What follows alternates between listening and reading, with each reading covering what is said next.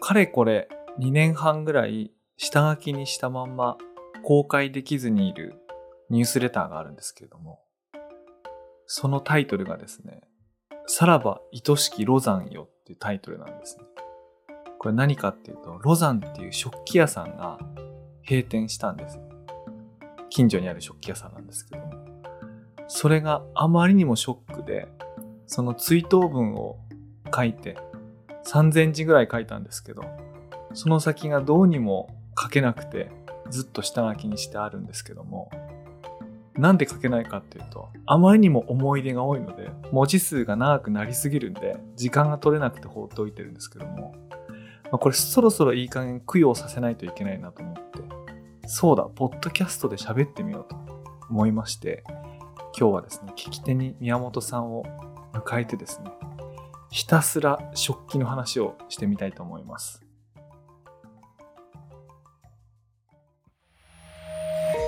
メディアヌップ。こんばんは佐々木優です。こんばんは宮本です。というわけで今回はまるまる一本食器の話をしようと思うんですけども、はい。もうね手がいないともう喋れないと思って。いや本当にもう書ききれないぐらいの量っていうかすごいですね。そんなに思いのこもったロザンまずそもそもさ、お店が閉まった時に、はい。ニュースレター発行しようと思わないじゃないですか。そうですね。確かに。はいはい。あの、コロナ禍で閉店したお店って、まあね、た世の中にたくさんあって、あ、うん。残念だなって思うことあると思うんですけども、はい。私の場合は、1本のニュースレターにしようとして、3000字ぐらいまで書いて、で、その後の2章以降の見出しが10個ぐらい書いてあって、はい。これ一つ一つに2、3000字書いたら、あの2、3万字になるなっていうのがもうそうですね。見出しの時点で分かって、でも、長いわと思って。書いてないんですけど、あのね、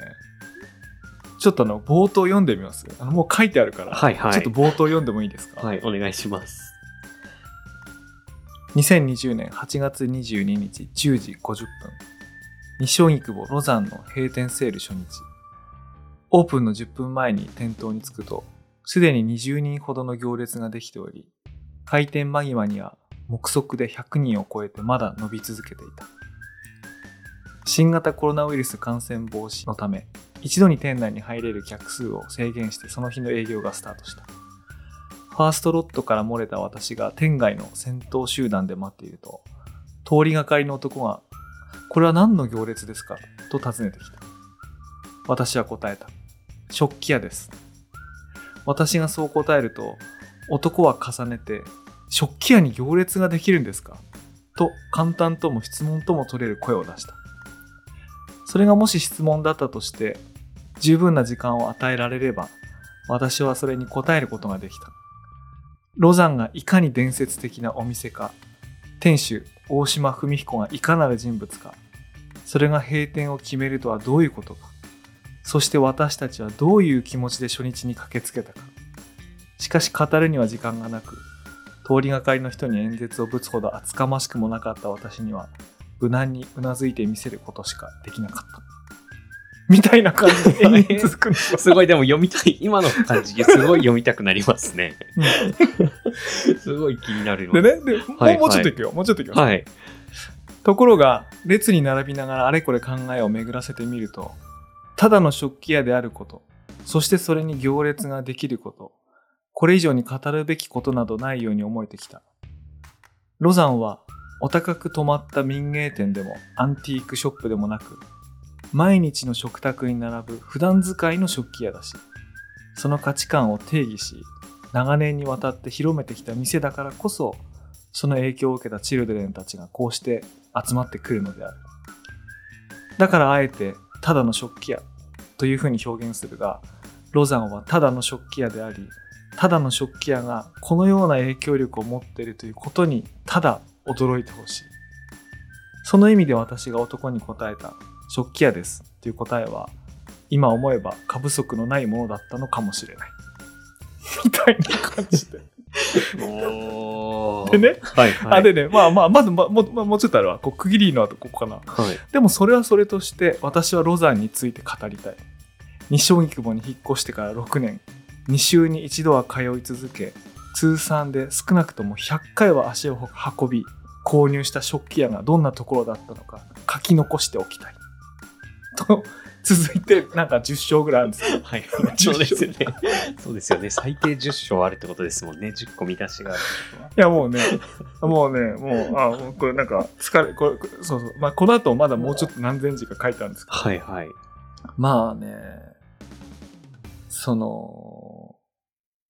ただの食器屋さんなんですけど、うん。一生懸命こうで言ってるように。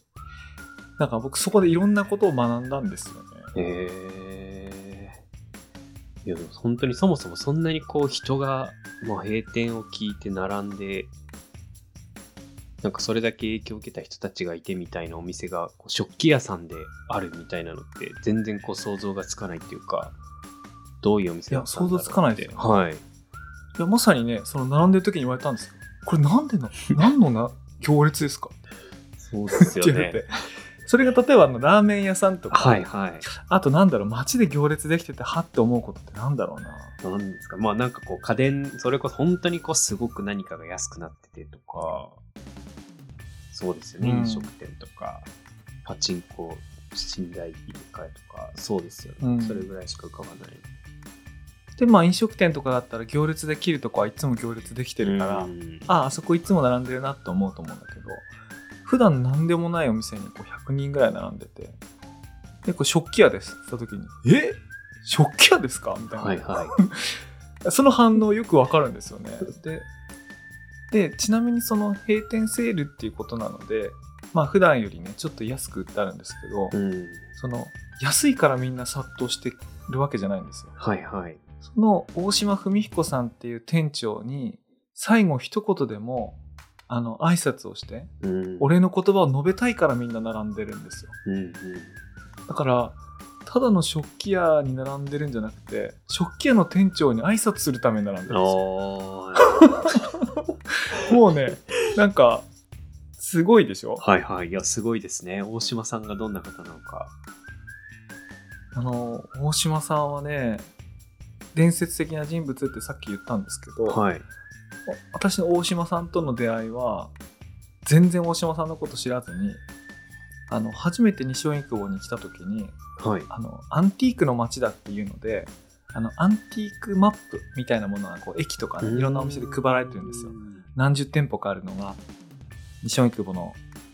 南と北とあの地図が書いてあってはいはい。でその中でまあなんていうかな来やすい場所にあったんでロザンっていうお店にこう行ってこう入ってみたらなんかね今にして思えばあまりにも情報量が多すぎてうん。で多すぎるを通り越してそっけないんですよはあつまりあの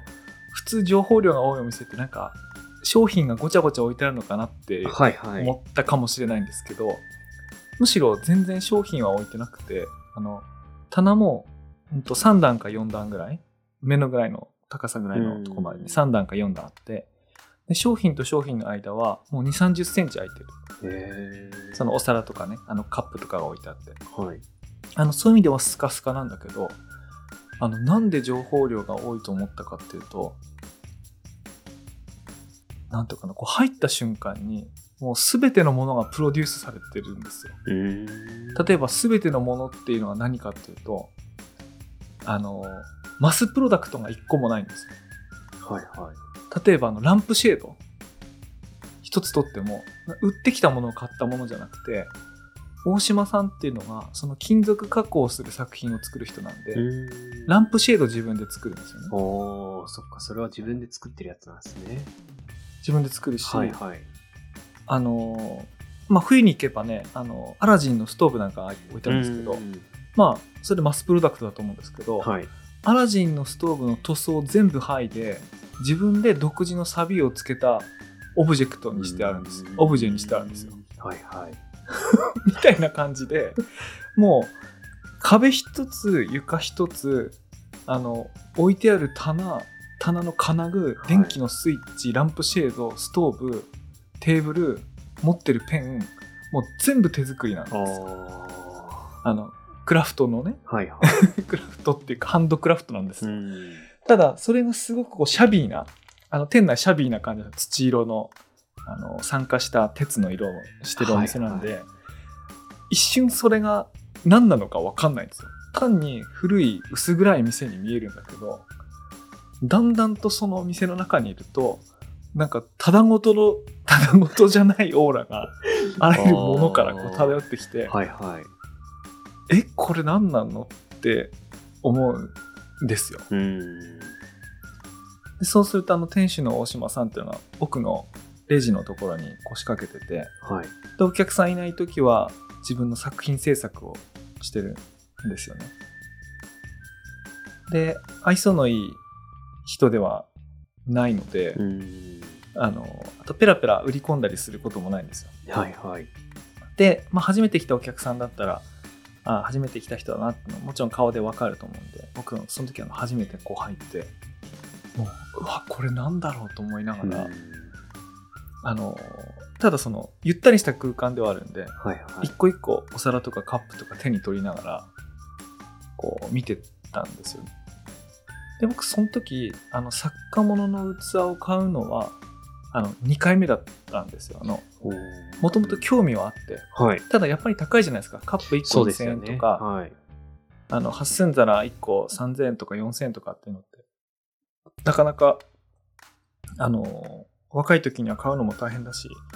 家族増えたからといって家族のセット分買うのもすごいお金かかっちゃうから、うん。あの綺麗なものだな欲しいなとは思ってたけどあんまり買う機会がなかったんだけどあの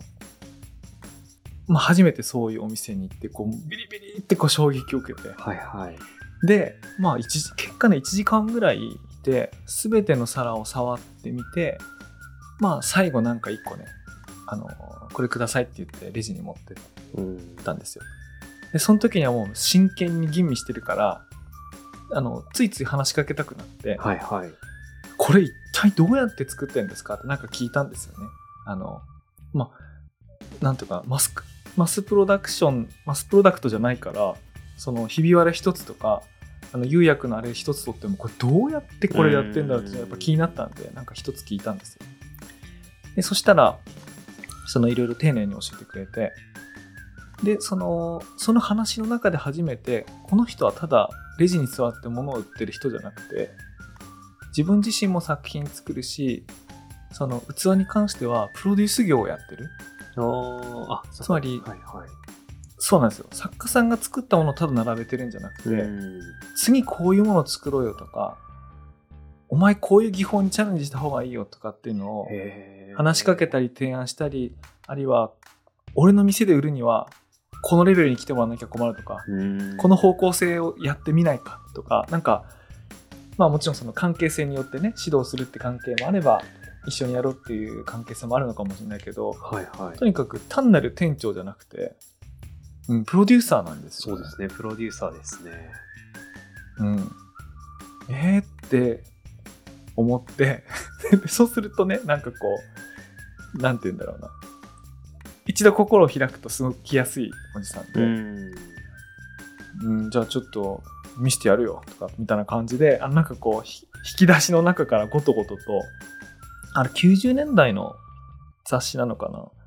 雑誌とあとはムックなんですけどはい。普段使いの器っていうあの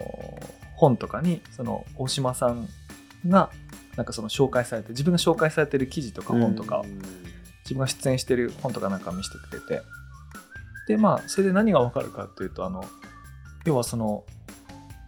なんていうかなこの普段使いっていう言葉からもわかるようにあの骨董品だとか現代の作家物の器をもうありがたがって箱の中に収めてうん。しまうんじゃなくて本当に普通に使おうよと。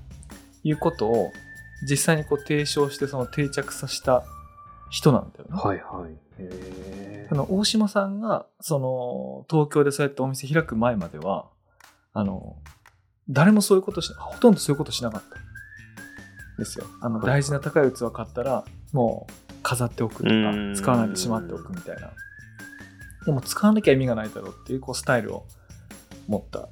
持ってそれ広めた人で、はいはい。で、その大島さんの影響を受けた人たちが、その後、テレビとか雑誌とかのテーブルコーディネーター、あの、りあの料理家ってたくさんお皿を持ってるとは限らないから、テーブルセッティングとか、この料理のお皿合うお皿とかをあのテーブルコーディネーターが用意したりするんだけど、そういう人たちがこう、教えを請うような存在として、その西荻窪といえばロザンっていう、あ、あのすごい。はいは何十年間か、二十何年間店やってたと思うんい。だけど、うんまあなんかそういう人なんですよね。っていうのがまあ後から分かって、はいはい。うん。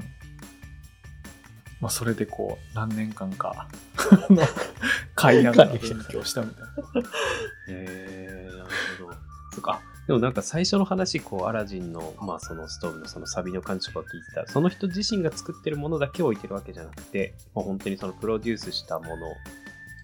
食器が置いてあるお店だったんですね。うん、年間12回ぐらい、10回から12回ぐらい個展があって。で、その作家の、まあ2人展とかもあるんで、1回で2人とかやることもあるんですけど、はい。まあ、そこで売って、で、完売する人もいれば、その後もいくつか、1ヶ月、2ヶ月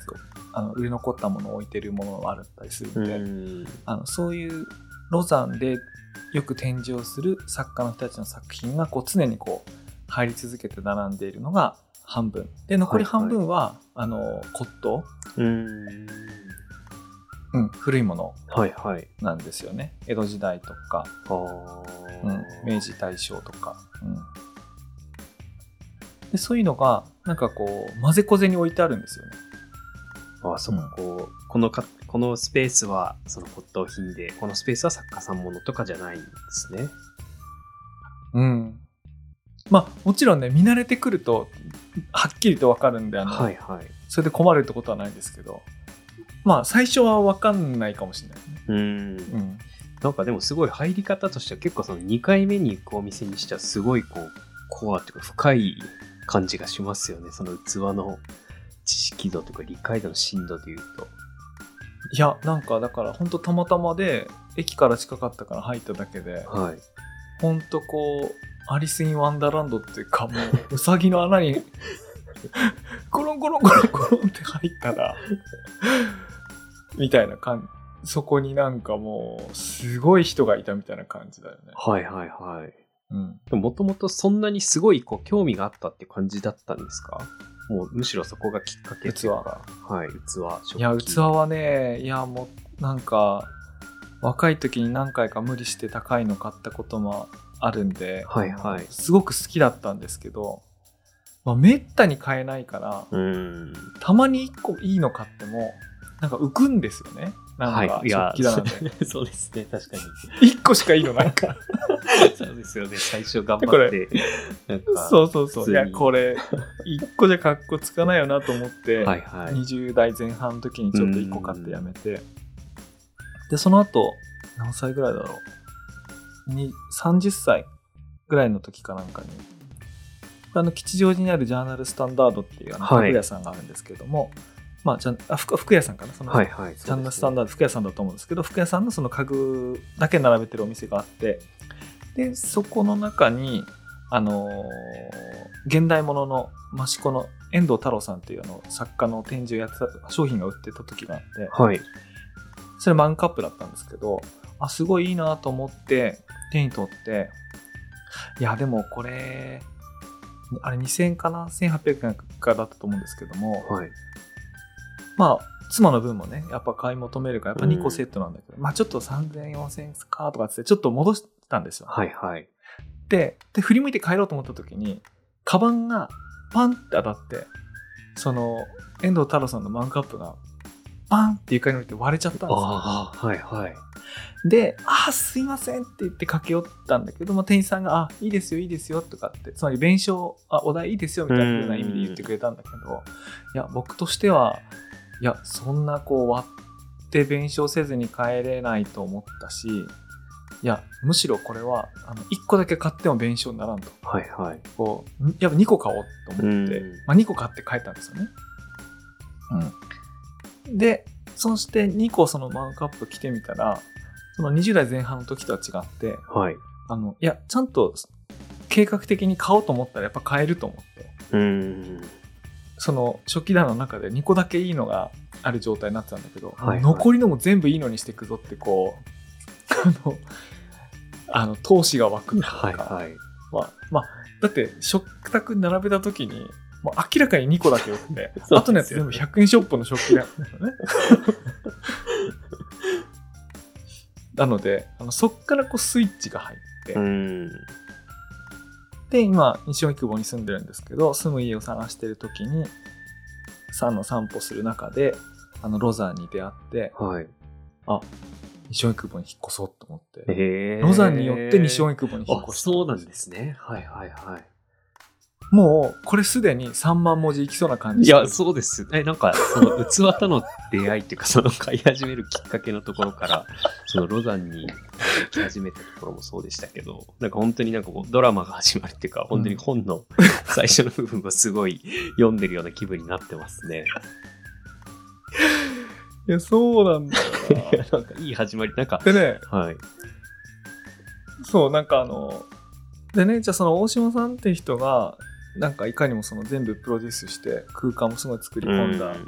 まあ気難しいって言ったんですけど気難しい人かっていうとそんなことはないんですよはいはい。何しろ普段使いしろしようって言ってる人なんで、うん。あの食器とかあるいは骨董品みたいなものお高く止まったものにはもう絶対したくないっていううん。人だから、まあそれにねなんか器高い高いお茶碗とかね2000して高いなと思ってもまあお茶碗って毎日使うよね、いや、そうなんですよね。確かに。うん、だ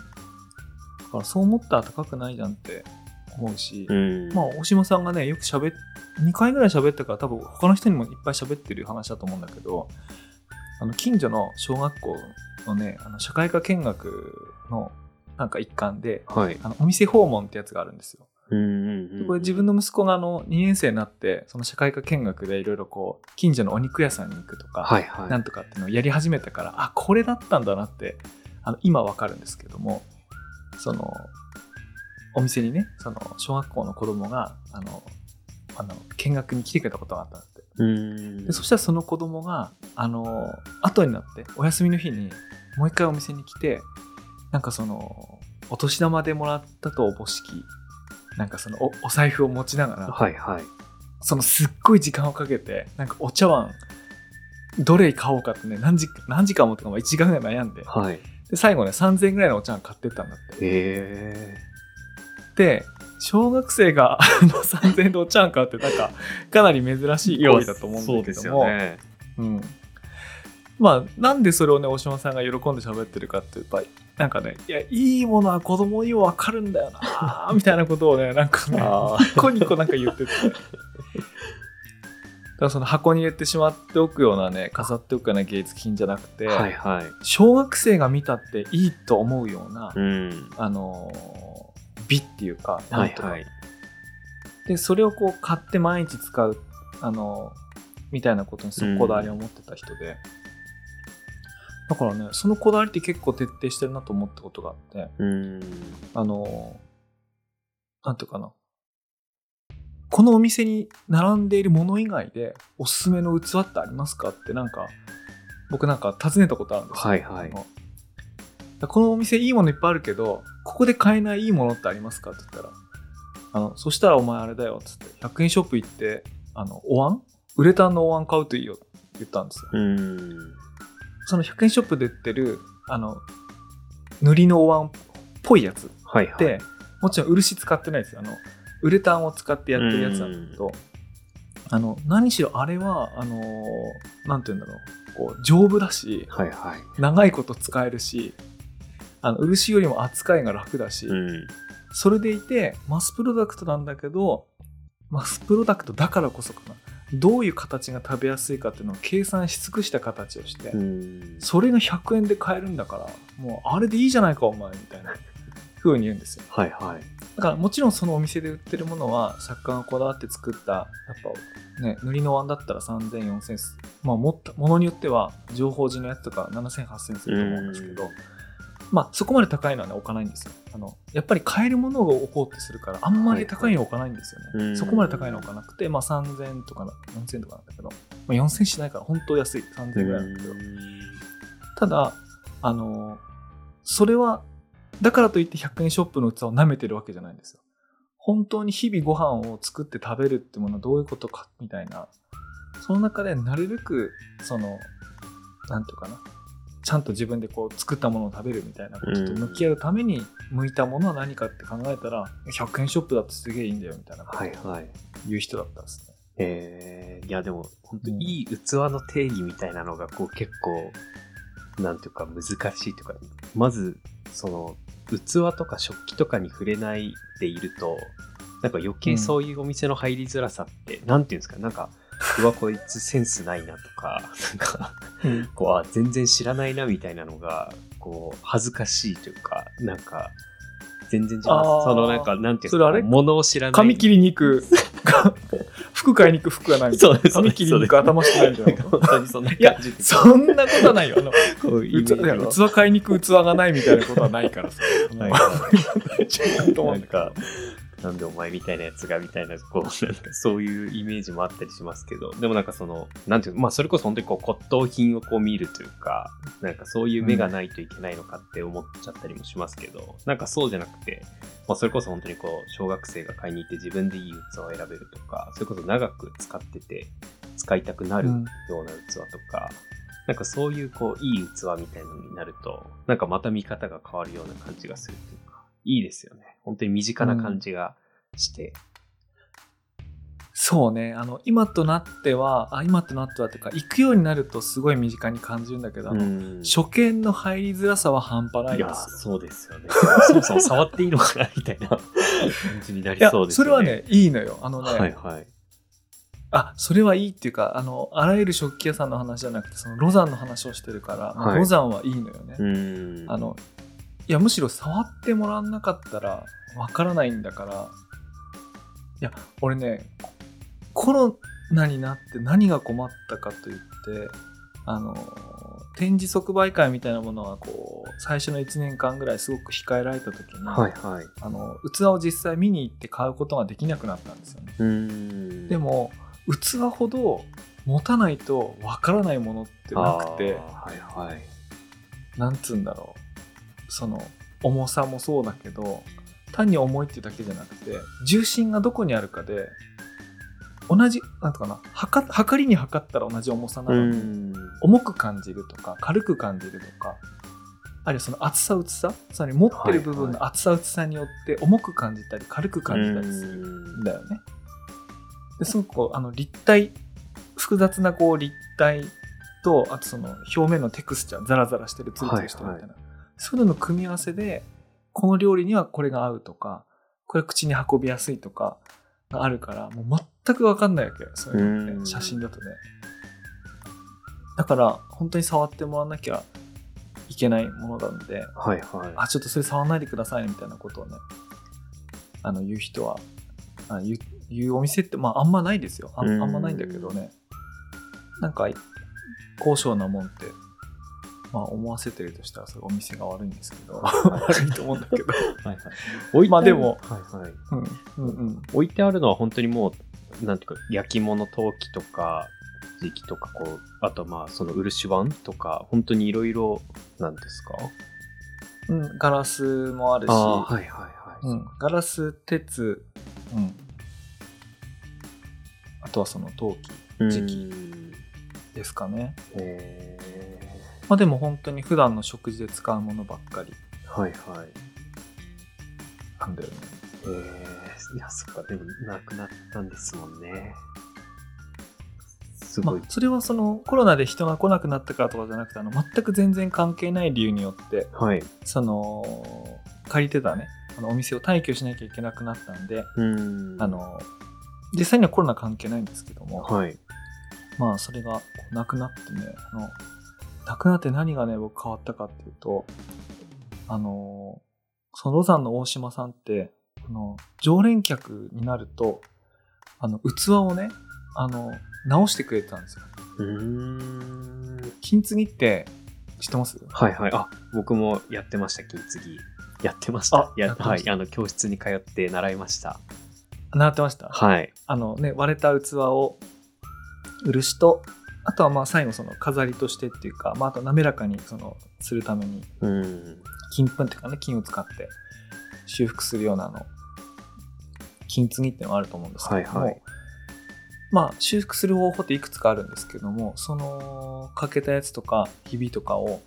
あの直してくれるんですけども、大島さんはあの鈴であの継いでくれるんですよ。ん。で、これなんでかっていうと、はい。まあ、大島さんに言わせると金継ぎっていうのはあの茶の湯の文化から来たあのハイブローなお金のある人の。遊びだとその、はいはいそもそもがものすごい高額なお茶碗その器の世界でもお茶のうんお茶に使うその器が一番高いので、はいはいはいはい。それをこうねなんとか欠けても大事に使う。いやむしろ直して使った方が味があって良いとするために金を使うんだけども、俺たちが日常使ってる毎日のお茶碗とかなんとかってそういうもんじゃねえだろっていうはいはい。感じがあるんですよ。だから本当にもっと気軽に使える金属として鈴を使って直す。うん。ですね。だからそれ一つとってもあのそういうこだわりがあっていや俺は金継ぎなわやな、なんて みたいななんかそういう感じであれな、まあ、鈴でついてくれるんですけど、はいはい。その大島さんの専門があの金属を使った、あのー作品作りなんで、うん鈴の使い方とかもめちゃくちゃうまくて、はいはい。その大島さんが直すとなんかねむしろスチームパンク風の今見ますかこれえー、見たいです、見たいです。見えますかこれはいはいはい。あ、へえ。これは、えっと、マグカップの持ち手が123箇所に割れちゃったやつをはいはい。3箇所ついてるんですけど、すごい。あのマンカップの持ち手ってすごい難しいんですよね。そのはいはい作るのも難しいし直すのも強度保って直すの難しいんですけど鈴でがっつりついてまるでこうスチームパンク風のいや、本当ですね持ち手になって。ますなんか陶器の中にこう金属が入り込んで。そう陶器にねそう金属入り込んで。まあもともとあの陶器の修復方法であのホチキスみたいなはいはい。あの金属でガチッとつなぎ止める方法なんかもあのヨーロッパであのあるんですけど、はいはい。まあ日本だと漆とかをね使うんであんですけどうん。まあ大島さんはこの鈴を使ってくれて。これをねちょっとねあのポッドキャストといえどもねあのお多くの人が聞けるところで言えないような値段でやってくれるんですよはいはいはあの公式のメニューになってなくてい。そっか、そうですよね。常連じゃないと。やってくれるんですねはいはい。でもねその常連っていうのはもちろん僕もあのそのお店で買ったやつを割っちゃってうーん。あーってなんか、すごい大事にしたの終わっちゃったんですよとかってこう喋りに行くと、あなんだ、この間のやつか、直してるから持ってこいよみたいな感じで言われて、え、いいんすか？とかっつって、で、持ってくじゃないですか。はいはい。で、もう、そうなると大島さんは、もうなんか、あ、見て、これ何箇所だから何円とか言わないんですよ。うんそこ置いてけとかって言って。えー来週いつ来れんだとかって言うから、あ、いや、来全然いつでも来ますとかって言うと、なんかもうできてて、はいはい。じゃあこれあの3個割れたの3個だからうんとかける何円で何円なとかって言うんですけどうんもそれあまりにも安すぎてえ金継ぎで直したらいくらかかるかなんとなく分かります？出したことあります、ー、はい、わわかります。はい。だまあ、大体 1. 点数千円しますよねそうですね。それこそ買うぐらい2、3000円とかぐらいものによって、うんその直す部位の量にですよねよって、はい。もう桁1個違うんですよはい。桁1個違うやつを やってくれるんですねで俺あまりにも申し訳ないからあの、はいはい大島さんにいつもあいつもじゃないかなそのビールのね 6, うん本6本セットとかこう。差し 入れにお金受け取らないからそのビール置いていったりしたこともあったんですけどはいはいはい。あのまあとにかく直してくれるとうん。でねそうすると買った人の気持ちに何が起こるかっていうと割れたらもったいないとかって思わずにはいはい。ガンガン使うようになるんですうよ、ん。あのせっかく手に入れた気に入ったいいものを割れても子供が真っ二つにしても何でもいいからはいはい毎日使おうと思うんですよ、つまり大島さんはこういつでも直してやるぞっていうことによってこの器を立派な器を普段使いさせるっていうそのエコシステムのはいはい。なんかなチェーンを1個なんか結んでるんですよはいはい。だからそのロザンがなくなるっていうのは僕にとって気に入った器をいつ壊れてもいいとあの人必ず直してくれるっていう信頼のもと、ガンガン使えるって環境がなくなったことを言いましたそっかそっか。もうそれはかなりすごい悲しいでですね。はいはいは まあこれでもう今2万文字ぐらいやってる なんかなんかねただの食器じゃないんですよもうね。あのね。生活のねサイクルをね前提をね揺らぐような事件だったい。はいはい。いやでもなんか確かになんかそこまで含めて食器屋さんって、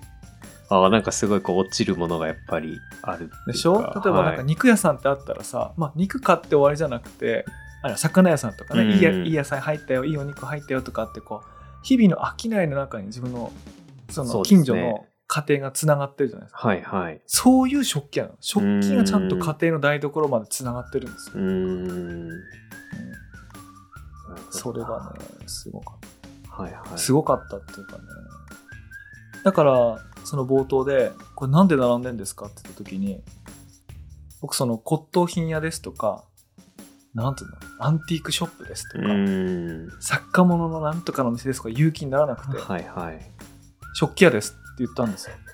それはねそういう意味なんですようーん。いや、なんかまさにそんな感じですね。食器のプロだし。でもなんか本当器って、なんか僕もその金継ぎ教室に、あの、通って金継ぎができるようになって、そのうん陶器とか、まあそのガラスもそうですけど、なんか直せるっていう選択肢ができた瞬間に、なんかすごく本当に広がっていって、あの、うんなんかこう、買い方もなんか変わるというか、なんかそれこそこう、金継ぎ教室に通って金継ぎができるようになった時に、ちょうどその岩手の盛岡の飲食店をやってる人たちがフリーマーケットみたいなのを開いてた時があったんですけど、なのでこううん。飲食店で使ってた器とか置いてたり、まあ、本屋さんが本屋で使ってた花瓶とかをこう置いてたりしたんですけど、なんかその中にこううん。水漏れしてしまうすごい大きい陶器のボール、うん。すごくかっこいいんだけど、もうなんかこれは、その器としては、料理は使えないので、なんか別にこううん着物として使ってくださいみたいに、すごい安い値段で売られてるのがあったんですけど、うんでもそれがやっぱ直せると、なんかもう一度全然食器として使えるし。割れてたんですか？あそれともなんかこう、目が甘くてひびがひびが入ってて、ちょっとこう水が漏れてくるみたいな感じだったんですけど、あ、これも自分で直して 使って、しかもここにじゃあ漆で目を詰めてあげればいいかなそそうです、そうみです。はい。みたいな感じで使えてとか、あと本当にその、うん。まさにさっき佐々木さん言ってた通りですけど、なんか自分が本当にふと割っちゃった時も、なんかむしろこれをその漆で塗って、うん。なんか、ああ、なんかかっこよくなるなとか、本当に直せるってなると全然こう、本当に価値観が変わるというか、ぐっと広がるような感じがしますね。俺ちなみにあの手先が不器用というかあの忍耐がなくてはいはい。あの 金継ぎ下手くそなんですよ。あの乾燥するまでに丁寧に待っておくとかってことなんかできなくて。なんかあくっついたかなっつっていじって。あ あと2日ほっとけばよかったのにまた剥がしちゃったとかねなんか。はいはい。だから忍耐がなくて、うん。あのそのロザンが閉店して今2年半はいはいが過ぎましたけど、その間に割れたお皿はもう全部直す直す気にもならなくて、うい。や持ってるのありますよいつか直してほしいなと思って持ってるのがあるけど、はいはい昔はもう割れたら持ってって割れたら持うってって。割れるとか賭けとかねはいはい。ちなみにそれで言うとね思い出のやつがあってはい。別の食器屋さんであのすごい安売りしてたお皿があってで安売りしてた理由はフランスから運んでくる間に真っ二つに割れちゃった。その17世紀のあのノルマンディーのあのフランスのねあの南東っていうかあの柔らかいあの柔らかい土で作られたねはいはい、大きさの割に軽い不思議ななんかいいお皿があるんですけどただもうこれ割れちゃってるから3000円でいいよみたいな感じではいはい。破片もらったんですけど、もうしめしめしめと。ここれを大島さんが直したらこれ、もう3000円で手に入れたなんてもう人に言えないような差になるぞと、しししと思って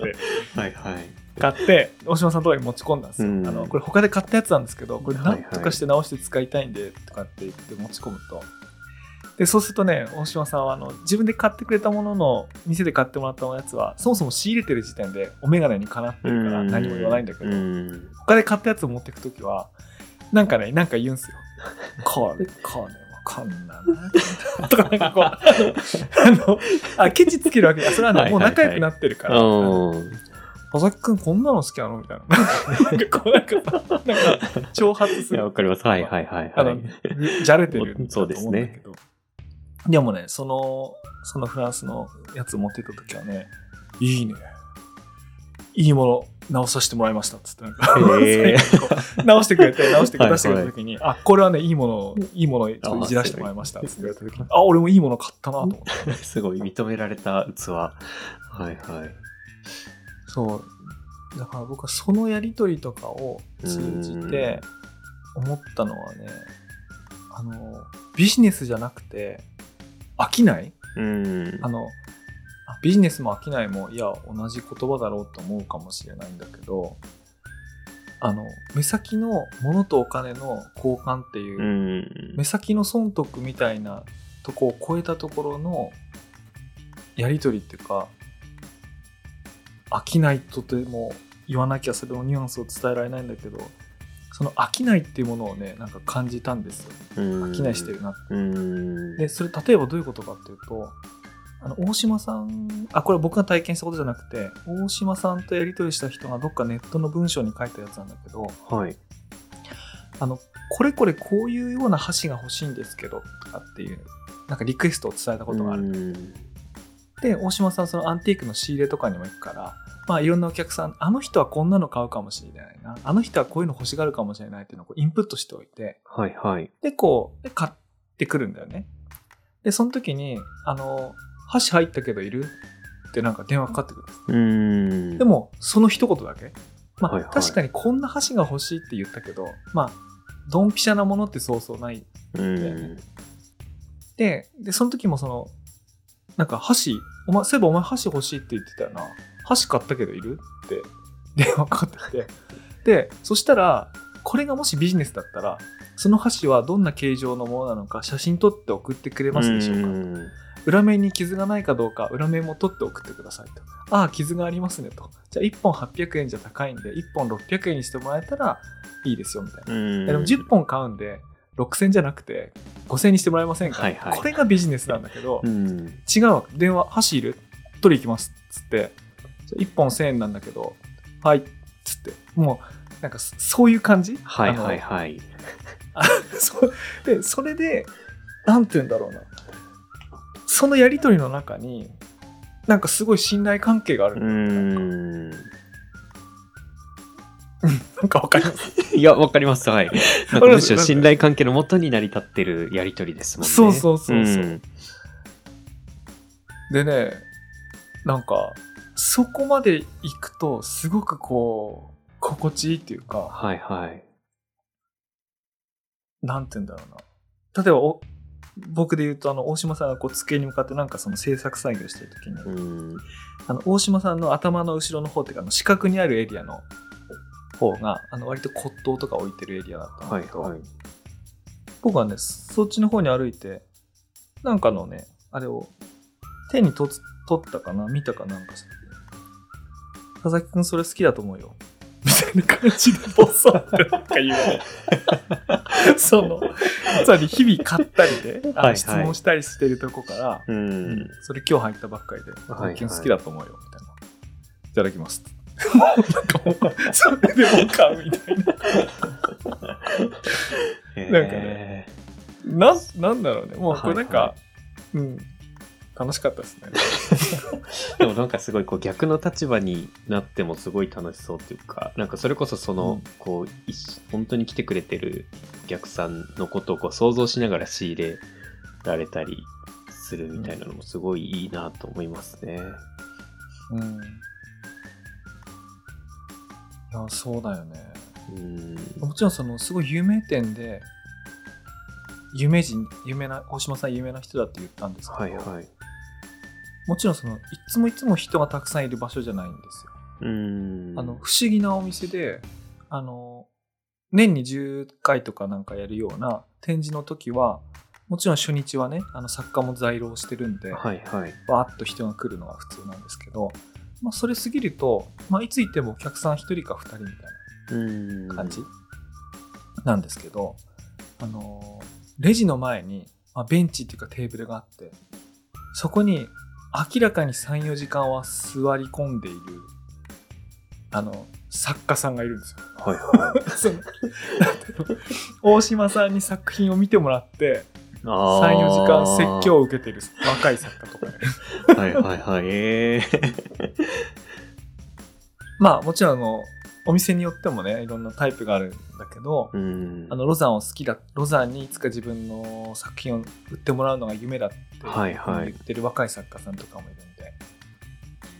でそういう人のねなんかインスタグラムとか見ると大島さんに自分の作った作品を見てほしくてカバンの中にそのお皿入れてね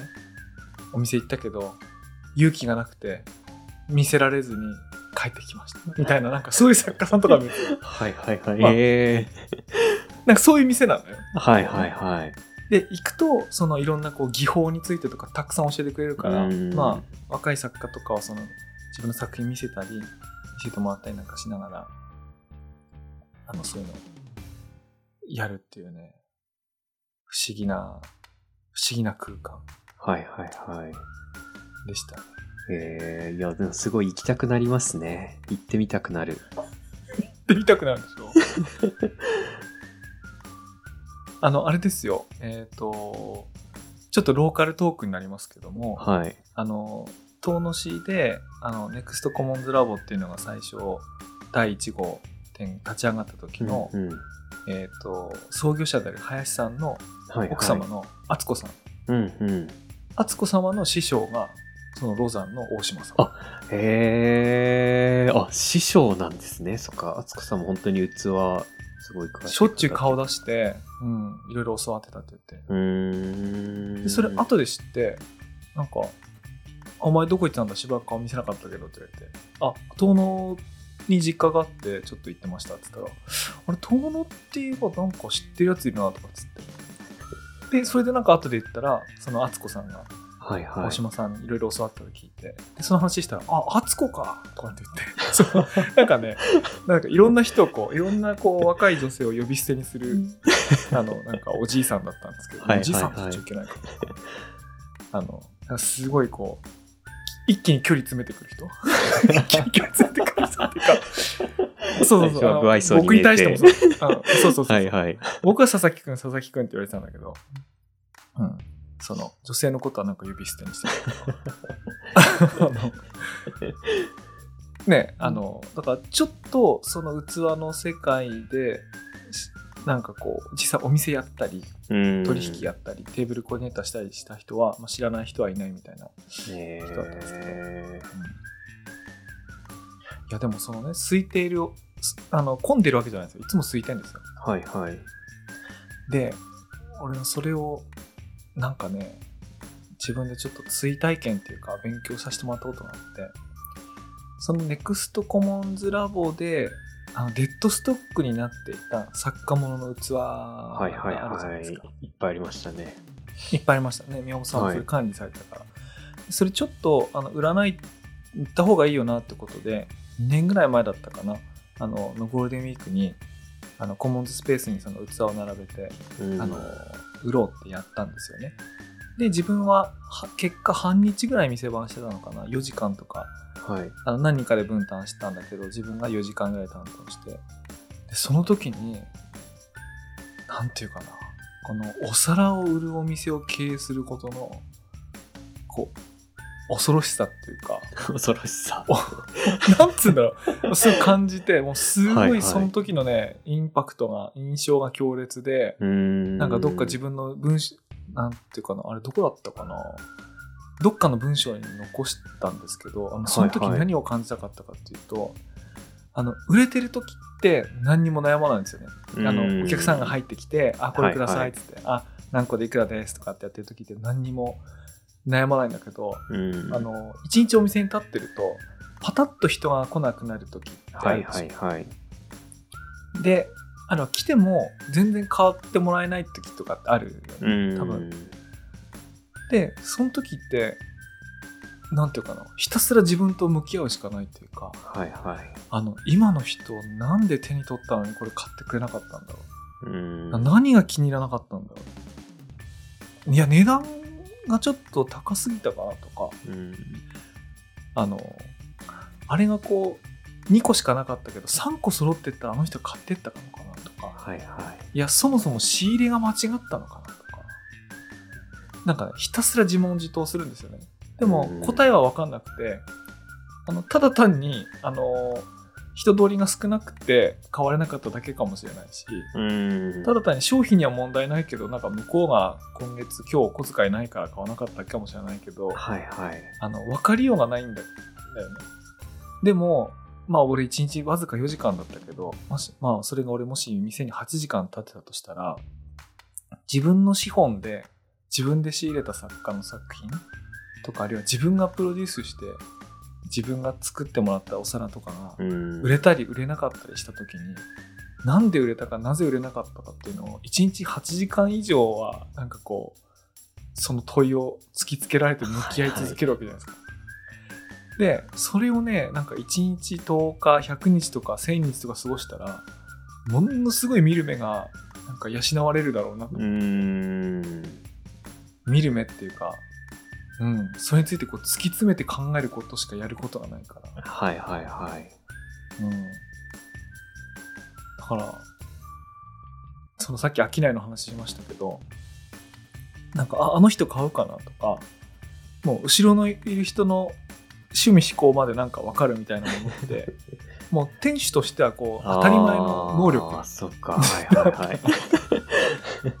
突き詰めたまあ、それってね、全部自はい分がプロデュースして全部自分が仕入れてるからこそそして一日じ自分が朝から晩までその店に立ってて他の誰にもレジに立たせない、はいうん。あのそういうのを20年やってるからこそだと思うんだけど、はいはい。うん、なんかそういうのを感じる店だったな飽きないを感じさせてくれる店だっはいはいはい。えー、いいですね。素敵ですね。いやいやいやもうでもねいや宮本さんありがとうございますなんかこんな話を聞いていただいやいやいやいや。はいはい。いや、本当にすごい行きたくないとか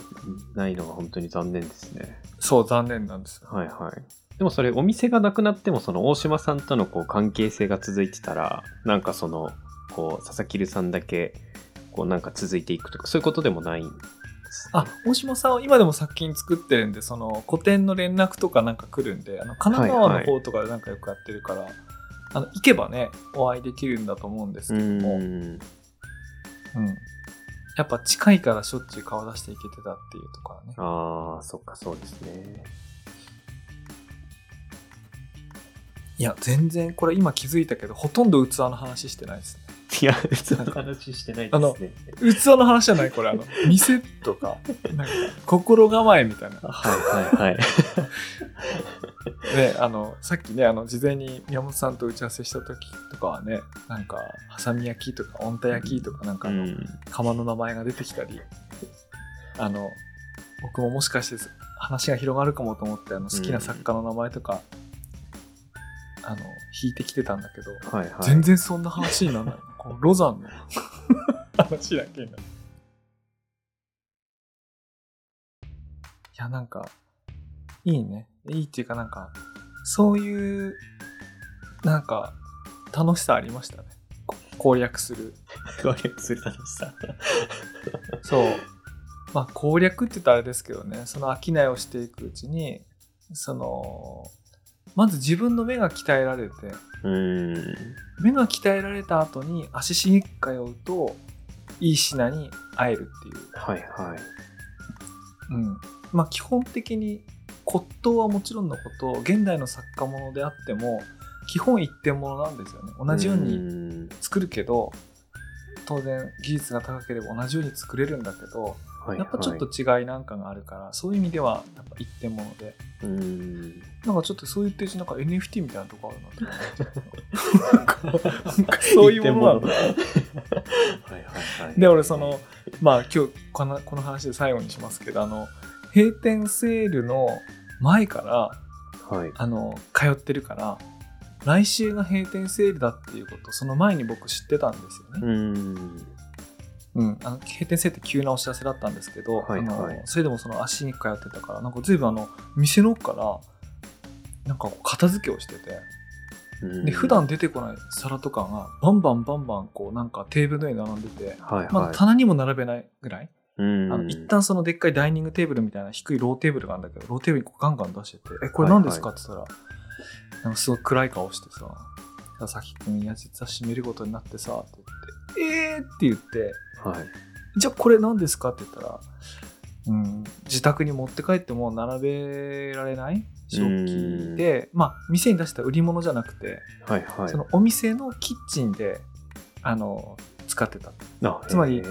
大島さんだったら午前中に出社して、出社っていうか店に来て、はいはい。で、あの、車で神奈川から来てるんだけど、うん。あの、午前中に酒飲む、午前昼ぐらいまで酒飲むわけよ。はいはい。で、6時間十分空けて夜帰る。うん6、7時間十分空けて夜帰るみたいな感じだから、はいはもう開店直後行くと、なんかいきなりカツオの刺身とか食いながら酒飲んでるみたいな感じの人。いいなまあ毎日じゃないんだけど、毎日じゃない。はいなのであの、キッチンがあるっていうのは自分がお昼ご飯をうん食べるためのキッチンなんだけれども、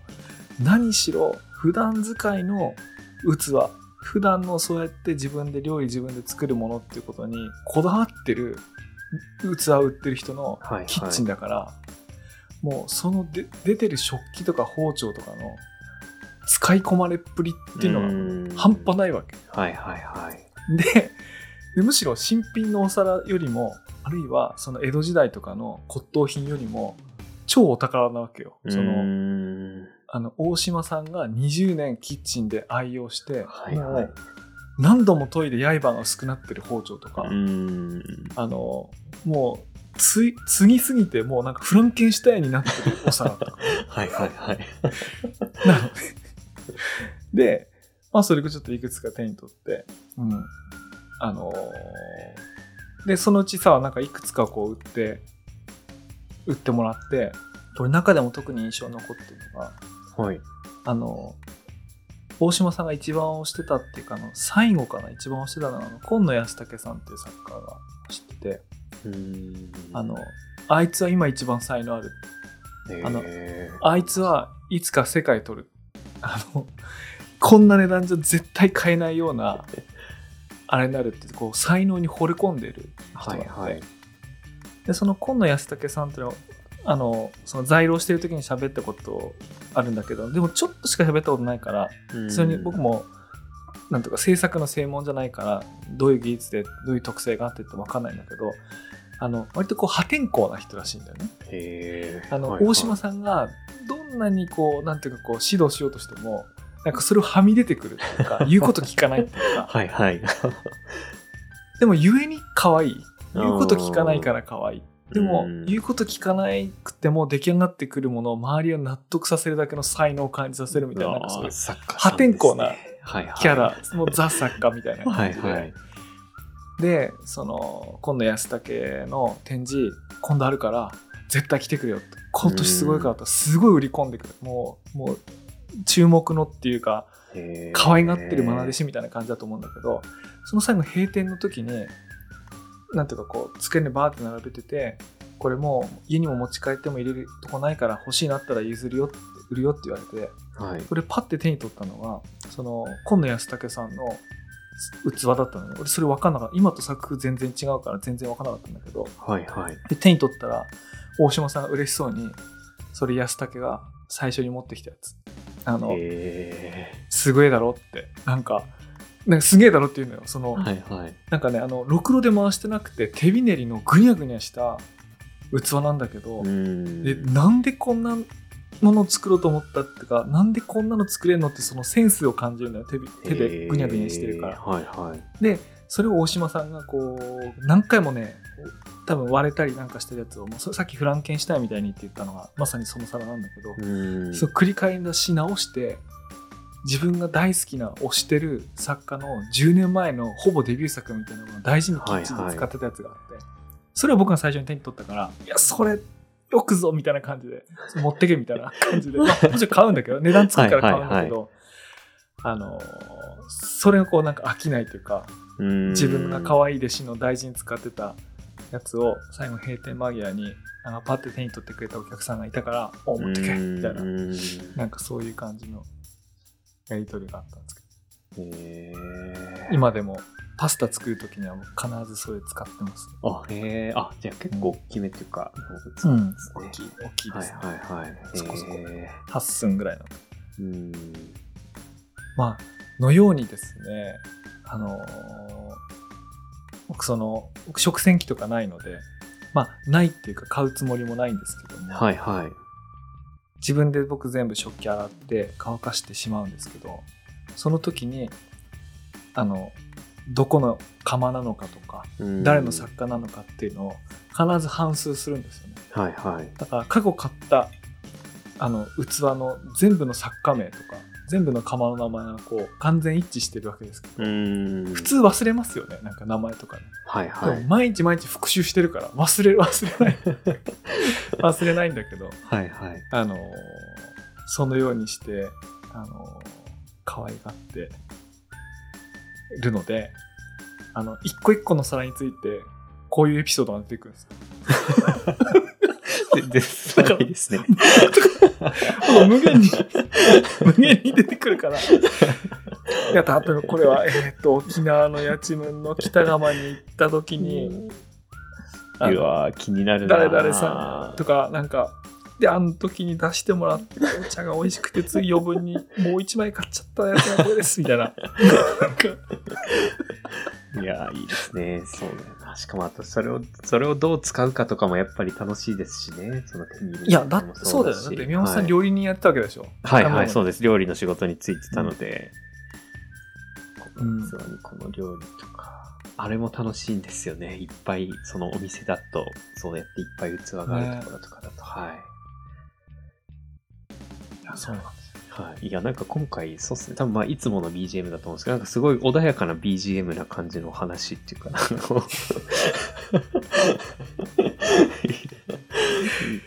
いやーこれいやもうねあの花粉花粉症で目赤くなってる宮本さんをこれ以上拘束するつもりはないんですけど 全然話足りないんですよ もうね全然足りないもうねもう全然足りないっすね、はいはい。いや、なんかそれこそ、こう、ロダンを知ってる方とかゲストに交えて、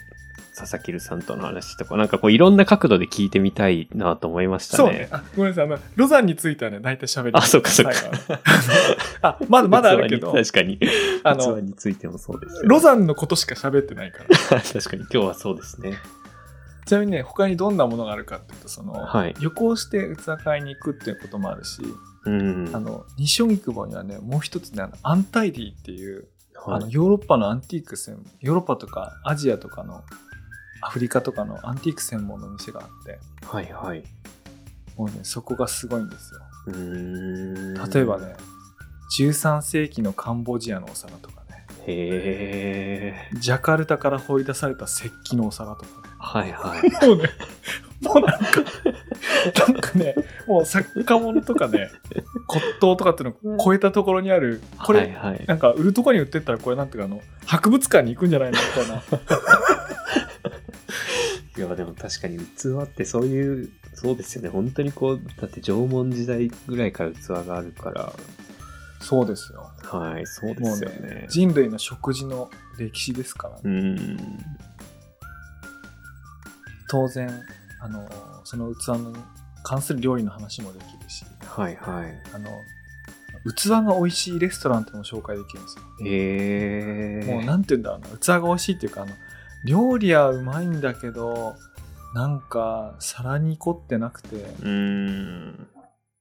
うん、例えば、ね、接待で使うお店とか、一人1万5千とか3万払ってこの食器しか出さないのかみたいな、はいは 俺、俺そう思うことあるんだけど、あの、そうじゃなくて、あ、本当に、あ、よくこんな、こう、こんなお皿を使ってくれましたと。だって割れるリスクあるでしょ。でも、それをね、それを出すんだっていうのがい。ね、はいはい。もてなしなんですよ。よくこんなお皿を出してくれました。ありがとうございます。みたいな。そういうレストランってあるんですよ。あはいはい 確かに。あ、でもまさに遠野の、そうっすよね。遠野屋洋さんとか、僕、そうかもしれないです。お皿下げられるまでなんかこう見てたくなるっていうか、そうですね。はい、食べ終わったと思うとか。ね、そのエピソードで言うとね、あの、あれなのが、このお皿ってどこの、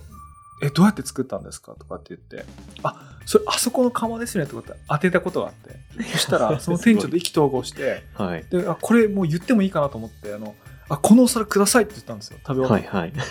そしたら向こうの店長も、いや、こんこんなこと言われたの初めてだ。いや、この皿は実は私がプロデュースして、サイズとか釉薬とかっていうのを決めて、作って納品してもらって大事に使ってたお皿なんですけど、そんなに言ってくれたお客さん初めてなんで、皿あげますっつって。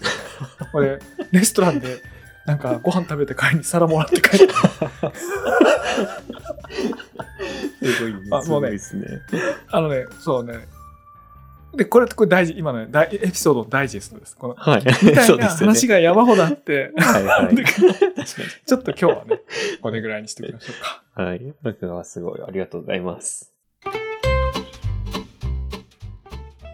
はい。というわけで、えっ、と、さらば愛しきロザンよだったんですけれども、はい。どうですかね、宮本さん。今日の振り返って感想なんかありますかね？というか、いや、でもこれまだ本当に開けた、開けてすぐっていうか、始まりの話なんですもんね。全然。確かにこれ一皿目みたいな。そうですよね。まだ前菜の途中みたいな感じなんですもんね。すごいな。いや、でも本当にすごい気になります。ねはい。なんかすごいいい導入だったと思うんですけどね、僕的には。なんか本当にすごい続きが気になるっていうか。気になってくれますか？はい。今僕は気になってますね、すごい。あのーね、なんか、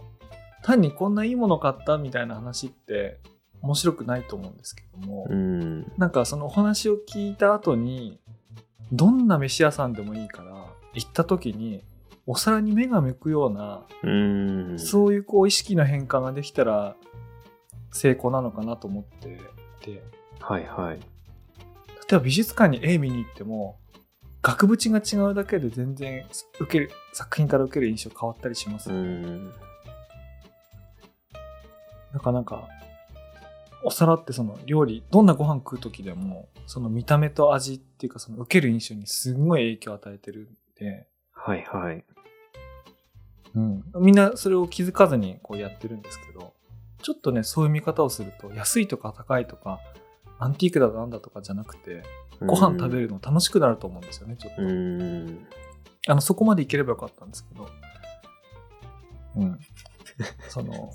器はメディアだっていうメディア論があって、あのそれ全然喋れなかったんだけど、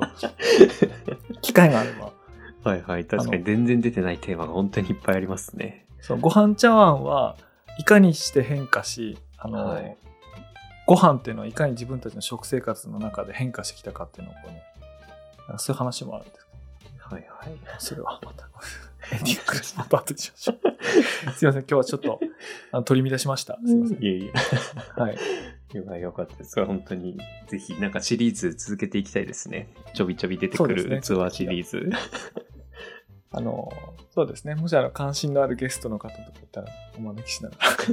そうですね。ぜひ、お便りでも感想お待ちしてます。はい。あ、佐々木さんが不安になってくるんで。そうです ぜね。あの、もし感想あればぜひよろしくお願いします。というわけで今日はどうもありがとうございました。はい、ありがとうございました。はい。それでは今日はこの辺でおやすみなさい。おやすみなさい。